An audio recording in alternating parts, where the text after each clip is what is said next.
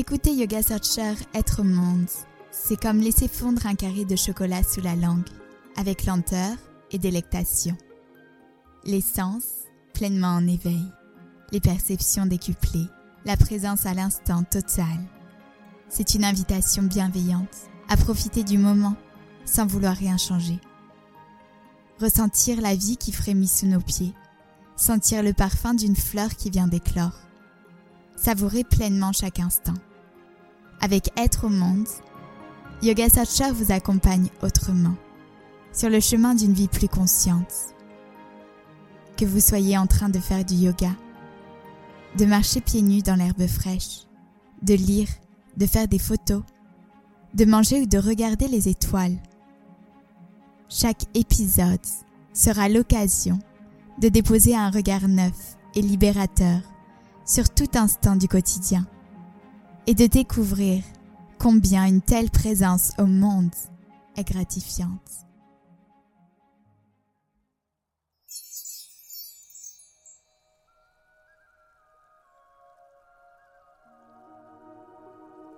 Marie et moi, nous nous sommes rencontrés au sein de la boutique Yoga Searcher Paris. J'ai très vite été fascinée par sa façon sensible d'aborder la cuisine, par son enthousiasme passionné, sa créativité et son authenticité. Riche de son expérience au sein de la maison Judy, suivie par son implication auprès de Jaja le tricycle, Marie a quitté son confort parisien pour voyager et offrir ses talents de cuisinière au sein de retraites de yoga. Curieuse de vivre une nouvelle aventure, la jeune femme ne se doutait pas encore de l'influence que ce mode de vie nomade aurait sur sa cuisine, la découverte de nouvelles saveurs au fil des partages avec les locaux et le respect des saisons. Désormais, découvrons les secrets de Marie lors de ce partage unique. Merveilleuse écoute à vous.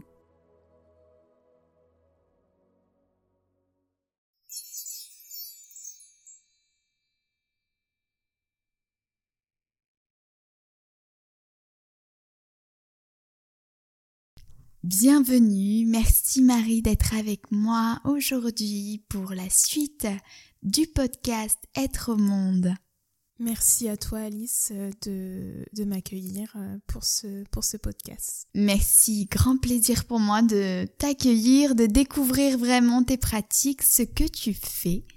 Et je crois particulièrement que tu es dans la sphère nutritionnelle, dans la cuisine. Exactement. Euh, j'ai pas toujours été dans la cuisine. Euh, j'ai fait des études de commerce international et euh, j'ai travaillé euh, dans, le commerce et dans le marketing en France, à Paris et à Berlin. je ne m'épanouissais absolument pas. j'ai toujours été passionnée de cuisine, de nutrition et de bien-être. Et, et, donc en même temps que je travaillais donc à Paris durant mon dernier travail dans le marketing, en même temps, le week-end, je travaillais aussi euh, dans un restaurant qui s'appelait euh, Judy, la cantine qualitarienne, en tant que, serveuse euh, pour un peu m'imprégner du monde de la restauration. Et à côté de ça, j'avais commencé mon blog de cuisine et ma page Instagram où je postais des photos de mes plats et quelques recettes. Et euh, un jour, j'ai décidé de, de, quitter tout ça et puis de me lancer vraiment dans, dans la restauration et, euh, et d'en faire euh, mon métier. Donc c'est un petit peu une forme d'autodidacte. Tu t'es formé par toi-même. Est-ce que tu as mis un petit peu de, de tes goûts dans ta cuisine? Est-ce que tu, tu es végétarienne? Oui, alors en fait la cuisine, Enfin, j'ai toujours aimé manger, j'ai toujours aimé la nourriture, les bons produits de saison. Euh, mais euh, je me suis vraiment mise à la cuisine euh, à cause de maux que j'avais au niveau, enfin, et de douleurs au niveau du ventre que j'ai depuis que je suis petite. J'ai vu énormément de spécialistes, j'ai fait, j'ai pris énormément de médicaments, j'ai, il n'y avait pas un jour où je prenais pas de médicaments, où j'étais pas mal. Je savais pas ce que ça faisait de ne pas avoir mal ou de ne pas avoir de douleur en fait. J'avais des douleurs chroniques c'était pour moi, c'était devenu très compliqué de m'alimenter sans avoir de douleur. Et donc du coup, j'ai commencé à revoir mon alimentation et mon hygiène de vie. Et, euh, et c'est quand j'ai vu les bienfaits que ça m'a apporté que je me suis dit qu'il fallait que je partage ça ou que j'en fasse quelque chose, enfin que j'en fasse mon métier peut-être. Et du coup, la cuisine est venue comme ça. C'est en, faisant des recettes sans gluten, euh, sans produits laitiers, euh, principalement végétales, parce que je ne mange pas de viande, pour, pour du coup retrouver une alimentation qui, qui était à la fois saine et gourmande. donc, donc voilà, c'est comme ça en fait que la cuisine, cuisine m'est venue. Et, bien sûr, l'incorporation de beaucoup d'épices parce que je suis très fan de. Enfin, fan. Je, j'incorpore pas mal l'ayurveda dans mon, dans mon alimentation et dans, mon, dans ma façon de penser, etc. Et du coup, les épices, à travers mes voyages et à travers mes recherches, c'est vrai que c'est quelque chose que j'utilise beaucoup, notamment pour la digestion, qui est, ça apporte énormément. Donc du coup, voilà. Quelles sont les clés principales d'une alimentation santé? Une alimentation santé, déjà, c'est n'est pas, il n'y a pas une alimentation qui est faite pour tout le monde. On a tous une microbiote différente. On a tous, on, est, tous différents. Voilà, on n'a pas le même hygiène de vie, on n'a pas les mêmes, le même passé au niveau de la santé, etc. On peut pas dire qu'une alimentation convienne à à, toute la population. En fait, c'est pas possible. Donc du coup, pour moi, l'alimentation santé, c'est celle avec laquelle tu te sens bien. Il faut être à l'écoute de son corps et de son cœur aussi, mais surtout à l'écoute de son corps. Euh, est-ce que euh, si tu manges euh, tel aliment, comment tu te sens après? Tu te sens bien? Est-ce que tu te sens au niveau de ta digestion? Est-ce que ça va? Est-ce que tu te sens fatigué? Est-ce que tu te sens énervé? Il y a beaucoup de choses, on se rend pas compte, mais vraiment ce qu'on donne à notre corps, ça reflète tout ensuite sur, sur notre santé, sur notre état mental et notre état physique. Et donc voilà, j'invite tout le monde à tout simplement se poser et se dire aujourd'hui, est-ce que je me sens bien? Après euh, avoir mangé tel aliment ou après avoir mangé euh, tel repas, etc. Sans forcément tomber dans l'obsession du bien manger en quelque sorte ou sans manger que seulement des aliments santé ou autres. Non, il y a aussi les aliments qui font du bien au cœur. donc, donc oui, voilà, le tout c'est de pas se priver, de se et de, de, se sentir bien, oui, voilà, dans, dans, dans, son, dans son corps, euh, en mangeant des aliments qui nous, qui nous permettent de nous sentir euh, bien. Intéressant, la notion du corps et de la sphère euh, psychique, du mental, qui sont tout à fait liés. durant cette période de nutrition en fait, de prendre conscience de comment se sent le corps après avoir mangé, mais aussi je pense que c'est important d'en prendre conscience avant de manger, de savoir dans quel état on est. Est-ce que on mange vraiment parce qu'on a faim? Ou est-ce qu'on mange suite à une émotion qui est trop forte, une frustration, un vide à combler, une colère? C'est vrai que surtout dans le monde euh, d'aujourd'hui, il y a énormément de frustration, énormément de, personnes qui sont blessées euh, émotionnellement, physiquement. Il y en a beaucoup qui vont se réfugier dans la nourriture ou qui vont même s'en éloigner. Ça dépend, les gens sont tous différents face au stress, donc euh, on peut avoir tendance à, trop manger, on peut avoir tendance à, moins manger, et, euh, c'est vrai que euh, effectivement le psychique et la et l'alimentation la, sont complètement liés, et, c'est pour ça que je trouve oui important de de se poser, si possible de manger en pleine conscience, qui n'est que quelque chose que j'essaie encore de pratiquer, que j'ai encore un peu de mal. Mais, euh, mais c'est vrai que ouais, c'est vraiment important de, de mettre ces, ces, deux liens ensemble. C'est intéressant, je rebondis sur la pleine conscience. Comment on fait, euh, Marie? Comment toi tu fais? Alors, comment je fais? Euh, Déjà, je, je, me prépare donc mon repas. C'est pas un repas préparé ou un repas surgelé ou autre. Il n'y a rien de mal à ça hein, pour les, les, parents ou autres qui n'ont pas le temps. C'est vrai que des fois ça arrive. Mais, euh, mais pour moi, en pleine conscience, c'est d'abord euh, de, choisir les ingrédients, d'aller les acheter, que ce soit euh, des producteurs locaux ou autres, ou même dans son jardin, c'est encore mieux. Et on a cette, un peu cette, c'est assez gratifiant de préparer son propre repas. C'est différent. Et donc prendre le temps, voilà, de sentir, de goûter les ingrédients, de, de tout se préparer, et ensuite de se poser sans télé, sans livre, sans euh, téléphone euh, portable, Instagram, euh, YouTube, etc. à côté. et de vraiment se concentrer en mangeant chaque bouchée, etc. Et souvent, on va voir que on est beaucoup plus satisfait en faisant, en mangeant en pleine conscience. On a moins de problèmes de digestion parce qu'on s'est concentré sur la mastication qui est important pour activer les enzymes, etc. au niveau digestif.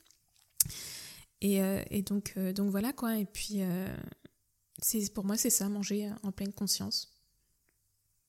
C'est pas facile, surtout quand, enfin, pour les personnes qui peuvent vivre seules, par exemple, parce que bah, on a tendance à vouloir se distraire en même temps qu'on mange, à faire autre chose ou autre, et au final, on engloutit, notre repas en l'espace de 5 minutes, 10 euh, minutes, sachant qu'ils font quand même 20 minutes pour ressentir le sentiment de satiété et que le cerveau et le corps assimilent tout ce qu'on a, tout ce qu'on vient de manger. Donc du coup, c'est vrai que c'est pas c'est pas top euh, en termes de de pleine conscience.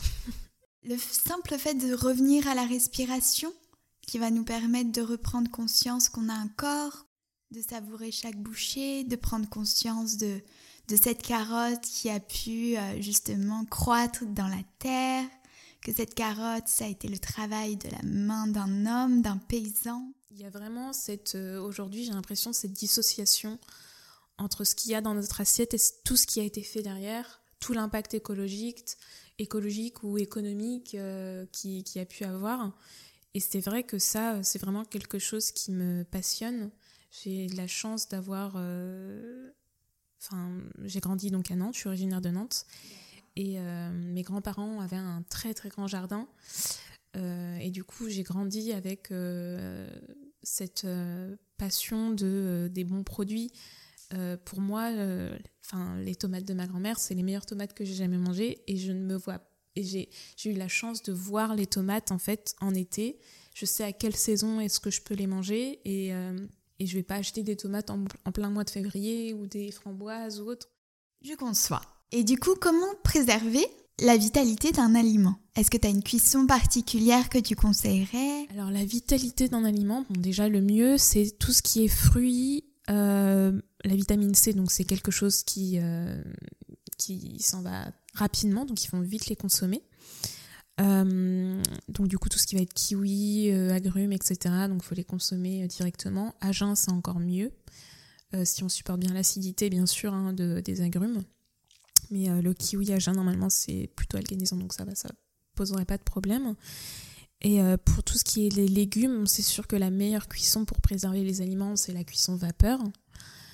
Euh, et, sinon, si euh, vous avez vraiment envie de, je sais pas moi, faire euh, de manger des fruits exotiques, le mieux c'est de les acheter congelés parce qu'ils sont ramassés à maturité et comme ils ont été congelés directement, ça perd beaucoup moins de, de, de, nutriments et de vitamines. Et ce qui est de même d'ailleurs pour les, pour les légumes surgelés. Vaut mieux les acheter congelés qu'en boîte.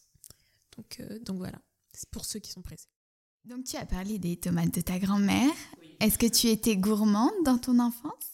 J'ai toujours été gourmande dans mon enfance. Euh, j'ai les souvenirs du riz au lait de mon papy, euh, des quiches aux courgettes de ma grand-mère, euh, des beignets de pommes de ma grand-mère. j'ai toujours été très gourmande, oui. Et ça n'a jamais été... J'aime les bons produits. J'ai eu, on a eu la chance de, enfin tous les étés, on partait donc en vacances avec mes grands-parents, euh, en France principalement, euh, dans des paysages assez montagneux parce que c'est ce qu'ils préféraient. Et on a toujours été à la rencontre des producteurs, des apiculteurs, euh, donc des fromagers. Donc c'était vraiment, j'ai vraiment, c'est, depuis petite j'ai développé cette passion de, de, des produits en fait. Et, juste de voir d'où ça venait, de la traite des chèvres au fromage ou des abeilles qui butinaient à, au miel et au nougat. Enfin, ça a toujours été. J'ai toujours été gourmande. Donc c'est merveilleux, tu as vraiment eu une éducation tournée vers les bons produits français. Je trouve ça très important d'ailleurs qu'on inculque ça aux enfants dès leur plus, dès leur plus jeune âge. Euh, je comprends pas d'ailleurs qu'il n'y ait pas. Enfin, je pense, je sais pas, à l'époque, moi, j'avais pas de cours là-dessus, ou j'avais pas de. J'avais des amis à moi qui ne savaient pas faire la différence entre un concombre et une courgette, par exemple.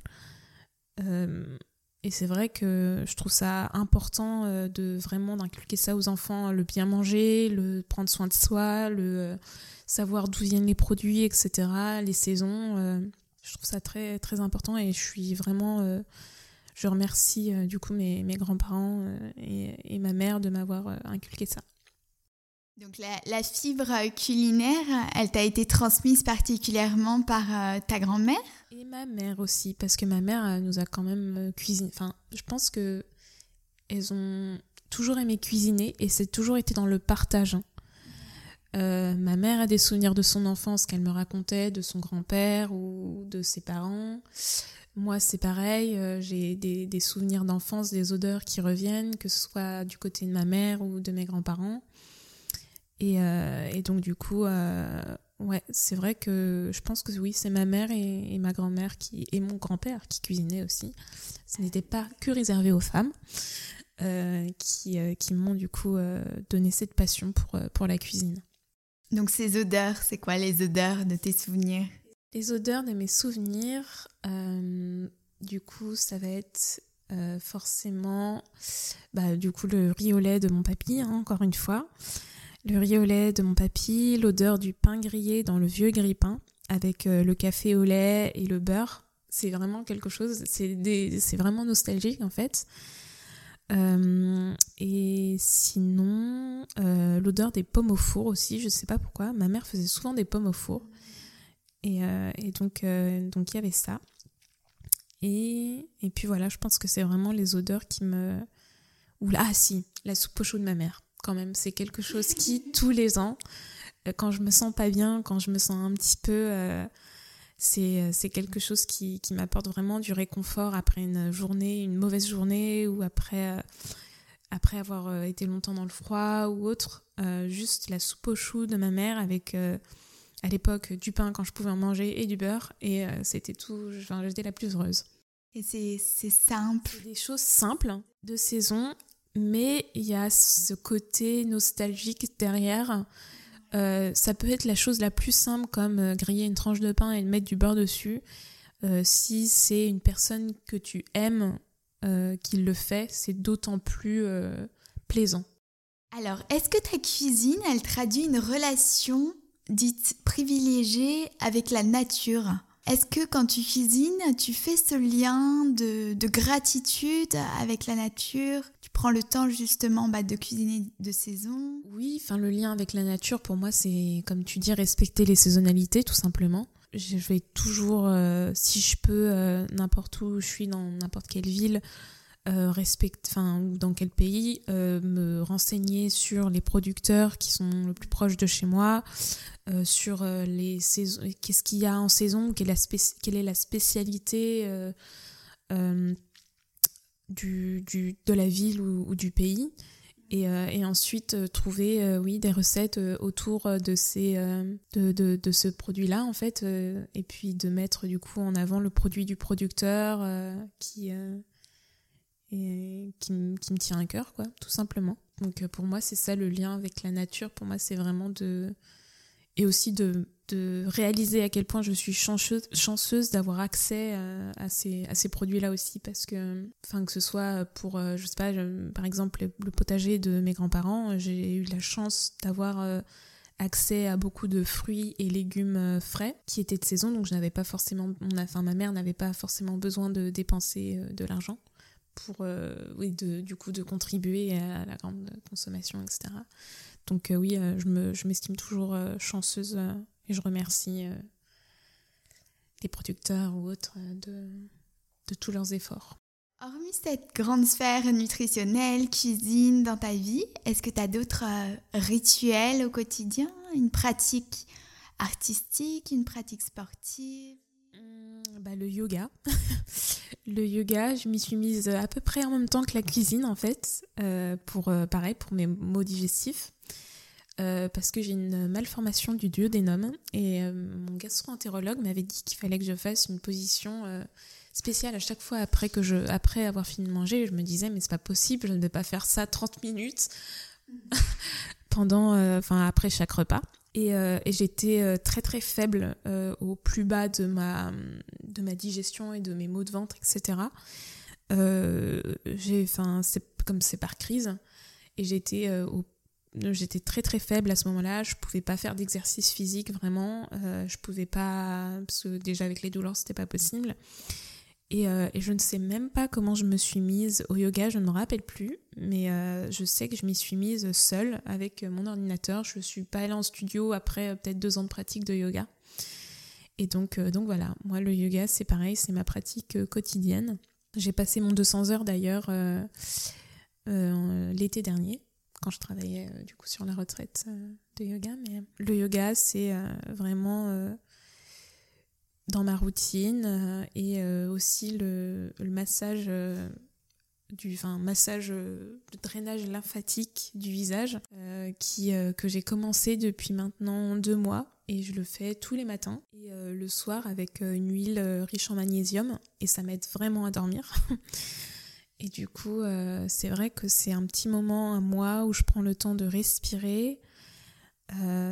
et, et, voilà, c'est, je pense que c'est ça ma ma routine, je dirais, euh, bien-être, euh, entre autres que, euh, que la cuisine. Tu allies quand même le yoga avec cette passion. Tu es partie te former sur 200 heures à Bali, si je me souviens bien. C'est ça. J'avais, je travaillais donc à l'époque dans un restaurant qui s'appelle Jaja le Tricycle sur Paris, qui est un restaurant vegan aux influences caribéennes. Et du coup, je, enfin Mathieu Boldron, qui est un, prof, euh, un prof de yoga euh, génial que je recommande, qui a un studio de yoga aussi sur Paris, donc qui s'appelle Lomé. Et euh, donc il m'a rencontré au Jaja et je pense qu'il était en train de parler avec une de ses élèves et il parlait d'une retraite de yoga et moi en fait je partais au Portugal travailler là-bas comme aide cuisine dans, une, dans une retraite de surf et de yoga. Et euh, donc c'est comme ça qu'on a commencé à, tisser des liens. Il m'a invité euh, à faire un cours dans son studio, etc. Et un jour, bah, j'étais au Portugal et lui et sa femme m'ont envoyé un message comme quoi ils recherchaient, la compagnie avec laquelle il travaillait pour, les, pour les teacher training euh, rechercher quelqu'un pour, euh, pour euh, élaborer des recettes véganes et sans gluten pour, pour les retraites à venir dans un hôtel à Bali. Du coup, j'ai été, j'ai, enfin, j'ai été choisie pour, pour créer plus de 80 recettes. Et donc, je suis partie à Bali sans connaître, sans jamais avoir été en Asie, pour travailler avec le staff de l'hôtel et les former sur toutes les recettes que j'ai créées en amont quand je travaillais en même temps à la retraite au Portugal. Donc euh, c'était assez intense, mais c'était génial. Et du coup, donc j'ai formé, euh, j'ai enfin sourcé les produits sur euh, sur à Bali avec l'aide bien sûr de de mon de mon acolyte à l'époque qui, qui m'aidait à, trans, à, traduire aussi tout en anglais et en balinais, etc. Avec avec la chef de cuisine et puis et le staff. Et donc du coup voilà, donc ça a été deux semaines, ouais, deux semaines intenses à les former. Et après, euh, donc euh, le yoga, le teacher training a commencé et du coup j'ai pu euh, le faire en même temps. Il y a juste, je manageais juste en fait après à côté, enfin tout ce qui était des recettes et la cuisine. Donc, donc voilà. Waouh, c'est un beau parcours et du coup la, la cuisine t'a permis de voyager en fait. Ça m'a permis de voyager et d'allier mes deux passions, à savoir la cuisine et le yoga. Et est-ce que tu arrives justement donc à garder une forme d'équilibre entre ta cuisine personnelle et la cuisine que tu fais dans le milieu professionnel? Oui, parce que euh, je cuisine pas. En fait, souvent, on pense que, enfin, tous ceux qui sont dans la restauration, qui cuisinent ou autre, euh, la plupart des gens pensent qu'on cuisine comme ça tout le temps et qu'on mange comme ça tout le temps, mais non, pas forcément. Euh, je peux manger des choses très très simples sans forcément avoir un tas d'épices ou des cuissons élaborées, etc. Et, euh, et c'est vrai que euh, si quand je vais tester des recettes ou autres, euh, je vais bien sûr, je vais, enfin, je vais les manger, ce qui est complètement normal. Mais, c'est vrai que non, je, je mange assez simplement au quotidien. ça dépend de mes envies, des saisons, si je suis, si j'ai faim, si j'ai fait, enfin ça, ça dépend en fait. Je fais un peu au feeling en fonction de de ce que j'aime. J'ai tendance à être à manger beaucoup de la même chose quand j'ai quelque chose que j'aime. Je vais manger beaucoup tout le temps la même chose. Après, je vais me lasser, je vais passer à autre chose. Donc c'est peut-être ouais, la seule chose qui est une de mes caractéristiques, je dirais, depuis que je suis petite alimentaire. J'ai une obsession pour une nourriture ou un truc. Après, j'en ai marre et du coup, je passe à autre chose. Et est-ce qu'aujourd'hui, du coup, tes troubles digestifs ont été euh, apaisés grâce à ta façon de. ton hygiène de vie, en fait, qui a complètement été modifiée par la pratique du yoga, par la conscience que tu apportes quand tu cuisines et quand tu manges? Est-ce qu'aujourd'hui, justement, sur ton physique, tu ressens cette vitalité? Je ressens cette vitalité. Physiquement, ça se voit. Pour tous ceux qui m'ont connue quand j'étais au plus bas, genre très malade, j'étais très très mince, très maigre. Et euh, j'avais pas mal de, soucis de, santé, quoi, parce que je n'absorbais absolument rien de ce que je mangeais. Euh, j'avais beau manger comme euh, un rugbyman adolescent ou je ne sais quoi, parce que je mangeais quand même des grosses quantités et on ne savait pas pourquoi je, je, ne prenais pas de poids et pourquoi j'étais souvent malade, j'étais très fatiguée tout le temps. Je ne pouvais pas marcher, je ne pouvais pas marcher, faire de longues balades parce que j'adore marcher. Il y a plein de choses que je pouvais pas faire et c'est vrai que c'était très frustrant, euh, même socialement, euh, c'était compliqué. Et, euh, et aujourd'hui, c'est vrai qu'il y a des aliments que j'ai pu réintroduire que je ne pouvais pas manger avant. donc, donc non, ça m'a ça m'a énormément énormément apporté, oui, cette transition alimentaire et juste de vraiment reprendre conscience sur ce que je mettais dans mon corps et dans mon assiette. Et la façon aussi dont tu, dont tu savoures cet instant du repas. C'est quelque chose euh, que je recommande, oui, à tout le monde, comme je disais, de vraiment se poser, euh, se poser un moment et de, faire le point avec son corps euh, et, son assiette. C'est vrai que ça m'a... J'adore, quand je voyage, j'adore voyager seule, déjà, parce qu'on va plus à la rencontre des habitants euh, j'ai eu la chance de, de, à chaque fois que j'ai voyagé, de rencontrer des gens qui étaient euh, des locaux, qui m'ont pu me partager euh, les aliments ou les producteurs auxquels ils vont, chez, qui ils vont.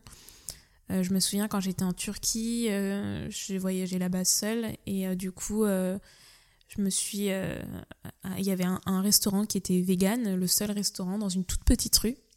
Et j'étais restée euh, toute une soirée à parler avec la gérante et elle me faisait manger plein de choses. Elle me faisait goûter des épices. Et, euh, et j'ai vraiment un très très bon souvenir de, cette dame euh, qui était juste tellement chaleureuse avec moi et qui ne me connaissait pas. Et j'étais juste là à, passer dans, le restaurant juste pour prendre un thé et regarder. Et, puis, et du coup, je suis restée toute, toute la soirée à, parler et, à goûter à ces, à plats.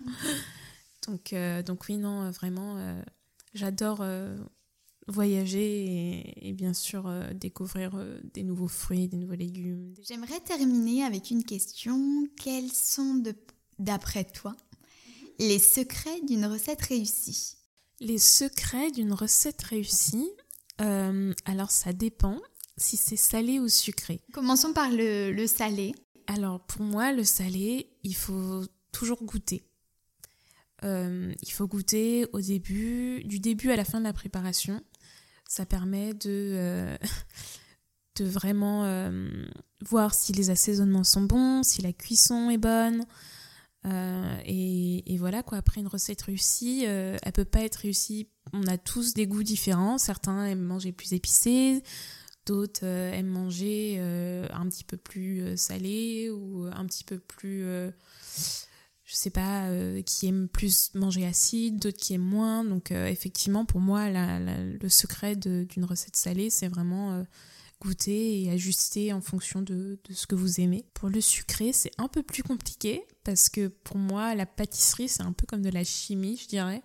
C'est-à-dire qu'il faut vraiment bien respecter limite les, proportions et, la façon de, de faire la recette, la cuisson, etc. Parce que sinon, oui, ça peut vite être raté. Est-ce que, d'après toi, il y a aussi une importance à donner au visuel, à la présentation? C'est connu, on mange d'abord avec les yeux. Ce qui est vrai. J'aime mettre de la couleur, j'aime mettre... Euh, euh, surtout des choses. Enfin, j'ai une, obsession pour tout ce qui croque et ce qui est euh, croquant. Donc, j'adore mettre du croquant dans mes, dans mes assiettes aussi.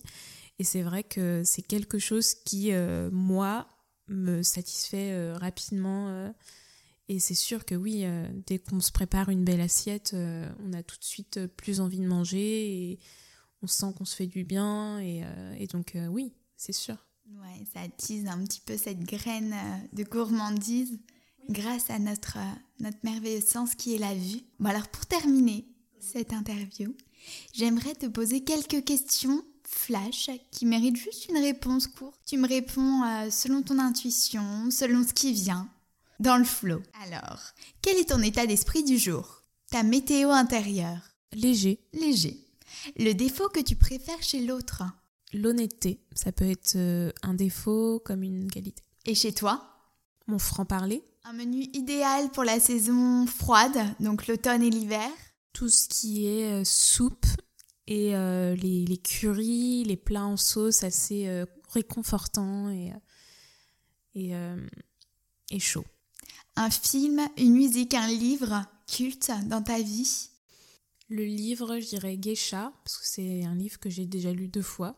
Alors, un geste pour préserver la terre-mère. Limiter sa consommation de plastique. Un conseil? J'aimerais dire euh, vivre euh, enfin le jour comme si c'était le dernier jour de ta vie, mais au final, euh, c'est quelque chose que je ne fais pas, mais que j'ai essayé de faire depuis ces deux dernières années, mais que je devrais euh, réincorporer dans, dans mon quotidien, je pense. Et enfin, dernière question pour clôturer ce merveilleux partage, ma chère Marie. Quelle est selon toi la définition d'être au monde? Qu'est-ce que ça fait résonner en toi, être au monde? Être au monde, pour moi, ça me parle directement de connexion, que de connexion entre humains, de connexion avec la nature, la faune, la flore, euh, de connexion à ses émotions, de connexion à son mental, à son physique. C'est une belle parole de fin. Euh, où est-ce qu'on peut éventuellement te retrouver, ma chère Marie? Est-ce que on peut goûter ta cuisine quelque part, dans un lieu? Alors du coup, pour le moment, euh, on peut pas goûter vraiment ma cuisine quelque part. Euh, ceci dit, vous pouvez retrouver des recettes sur euh, mon blog, sur ma page Instagram, et euh, vous trouverez du coup le lien de mon site sur ma page Instagram.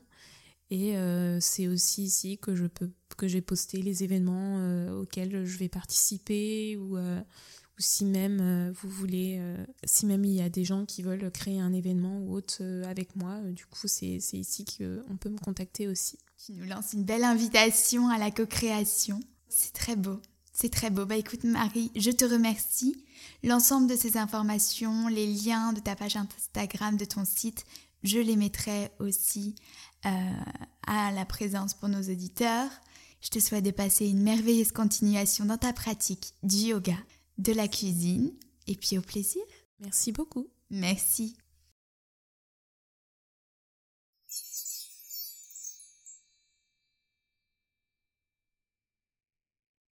Merci de vous joindre à nous cette semaine sur Yoga Searcher Être au Monde. Assurez-vous de visiter notre blog et notre site web et de vous abonner à votre application de podcast préférée afin de ne pas manquer nos prochains épisodes.